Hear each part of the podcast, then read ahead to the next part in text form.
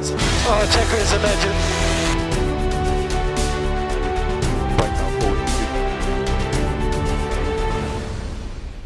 Y bienvenidos a otro episodio más de Aficionados de la Fórmula. Carlos Avilés y Ronald Pérez desde San Juan, Puerto Rico. Saludos a todos los que nos siguen a través de esta plataforma en YouTube. Saludos, Ronald, ¿cómo estás? Saludos, bro. Oye, contento. Oye, se ve espectacular esto aquí, este showroom. Está De- demasiado. De verdad que está quedando a otro nivel, Está quedando a otro nivel. Y hablando de otro nivel, así mismo piensa que es el Marco de Checo Pérez, Ronald. Mira, me sorprendió. Me sorprendió las declaraciones de Ronald Marco. estaba prejuiciado con, con parte de la alta gerencia de, de Red Bull y No digas eso, Carlito, porque la gente piensa que yo soy un hater de Red Bull. Yo no soy un hater de Red Bull. Es que No. me caen bien. tú eres, tú eres bien analítico. No es que no me, Eres bien es que analítico. no me caen bien, pero Oye, bueno. pero mencionó un montón de aspectos positivos de Checo Pérez y, y se merece eh, hablar sobre eso. Claro que sí, claro que sí. Pues mira, Cuéntame, Ronald. Este, Pero porque tú... sí, Porque porque, tú tú me, eres- porque me pones a hablar, me Respira. pones a, me pones a hablar a mí, y entonces me das el pie para que yo hable de este tema que sabes que es un tema escabroso para mí, o sea, es un tema complicado. ¿Por qué no empiezas tú a hablar de ese muchacho? Empieza tú a hablar de ese muchacho. Es que a mí me gusta que tú lleves la batuta. A mí me gusta, Ronald. Mira, mira, te voy a leer Cuéntame. parte de las declaraciones que hizo este señor de los Obirabú. apúntatelo, apúntatelo. ya saben, señores, en vez de, eh, de- en vez de llamarle Helmut Helmut Marco, le vamos a llamar Ovirao. Obirabú. Ay, Dios mío. Cuéntame. Yo creo que esto no le va a caer bien a mucha gente. Ay, Dios mío. Pero bueno, vamos para encima. Vamos para encima. Veremos a un Max aún más confiado debido a su experiencia. La forma en que ha evolucionado es notable. También se ha convertido en un verdadero cuidador de neumáticos y tiene una visión general increíble de la carrera. Pero eso, ahí está hablando de Max. Esa es la primera párrafo. Ahora continúa con el segundo. Sergio. Sergio está creciendo junto con Max. Bendito, ¿sabes? Ujú. qué, qué bien que están creciendo juntos. ¿sabes? Es que de verdad que Me me, encanta ver me a Ronald. Me emociona eso, ¿sabes? Que se me paran los, tengo la camisa, se me paran los pelos, mira. Primero, tienes que aguantar a un compañero de equipo como Verstappen durante tres años. Sergio no se rompió. Ya, che. Eso ya es un logro fuerte. Wow. Inteligencia emocional. Pero en términos de velocidad, Max es probablemente, claramente, superior en toda la temporada. Pero Ronald, tú me dijiste que era Es, un- es- es como un título capcioso, de verdad. Es como. Es como un tipo, un te- es como un título que nos va a llevar a Daco con esto, ¿viste? Es un tema engañoso. Es engañoso. Aspecto positivo. Pues, Es que como puedo que- aguantar detrás de Checo. Y que no, que no explotó como un psiquitraque. Dios mío. Silencio. Mira, señor, señor de los ojos atravesados, escúchenos.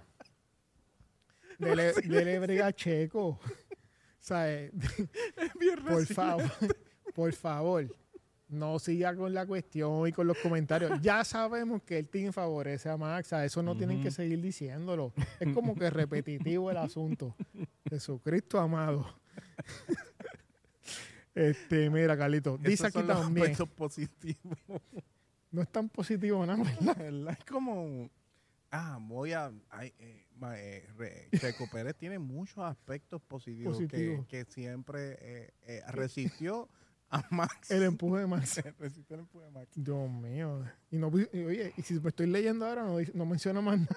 Ay, Dios mío. Y, y yo no sé si él hablará así de Daniel Ricciardo. Bueno, todavía no. Todavía no, pero deja, deja que se, se adentre la temporada. Que yo me imagino que vendrán los bombazos contra Daniel también. Vamos a ver. Yo lo que sí te puedo decir es que el piloto mexicano estuvo a punto de, de ganar el subcampeonato el año pasado, que hubiese sido eh, la primera vez unido, ¿verdad? Eso es así. De, de Red Bull, eh, pero ya ustedes conocen lo que pasó. y pues, eh, esos son los hechos. Los hechos son los hechos. Pérez afrontará su tercer año con Red Bull y durante este año se convertirá en el compañero de equipo de Verstappen más duradero. ¿Viste eso? Sí. Un lugar que hasta ahora tiene Daniel Ricciardo, quien compartió garaje con el neerlandés durante 58 grandes premios antes de abandonar el equipo para ir a Renault en el 2019. Bueno, mano, pues yo no sé cuál es el futuro de Checo. ¿Será este el último año de él? Bueno, de contrato, creo que le queda contrato hasta el año que viene. Si no me equivoco, es hasta el 2024 el contrato de Checo. Eh, que nos corría Speed ahí, si estamos equivocados ahí, no estoy seguro si es 23 o 24. Entiendo que es hasta 24. Eh, va a depender de, de su desempeño en la, en la carrera, en la pista, Carlito. O sea, eh, De hecho, para los que no vieron nuestro video sobre los test de la pretemporada, en el segundo día de pretemporada, Checo Pérez llegó en la posición número 14 eh, durante su primer día de test. Así que vamos a estar monitoreando todo lo que está haciendo Checo. Así que, Ronald, ¿algo más? No, yo creo que este tema, este tema no aguanta más análisis. No aguanta más análisis, así que si estás de acuerdo con las expresiones de ojo virado, déjanos saber en los comentarios qué opinas. Este, los comentarios de, espérate, Helmut, Helmut Marco. Este, si estás de acuerdo con los comentarios de Helmut Marco, eh, yo creo que los chequistas tienen que sacar el celular y Oye, empezar a typear mira, en los comentarios. tomen nota de eso. Ujú. Carlito no sabía ni el nombre del tipo. Sí. No, no, Mira tú qué sabes. importante es ese No, hombre en ese no, team. Yo sé que es Marco, el primer nombre es como que más complicado. Helmut, Helmut. Sí, sí, Ronald, estate tranquilo. No. Oye, el día que tú quieras, únete a Red Bull. Este, estamos, Ol- eh, olvídalo. oye, estamos, eh, Olvídalo. puedes aplicar, estamos aceptando nuevos fanáticos. No, no, es que, es que a mí me gusta ser underdog. Sí, sí, yo sé. Al igual que Speed. Super No, el- underdog. El Pixel mandó ahí. El Pixel mandó este año con. Así que con eso nos despedimos de este episodio de Aficionados de la Fórmula. Recuerda suscribirte a este canal. Todas las semanas hacemos un drop de un nuevo video y hablamos sobre todo lo que nos gusta, este, los entusiastas de la Fórmula 1. Así que con eso nos despedimos, aficionados de la Fórmula.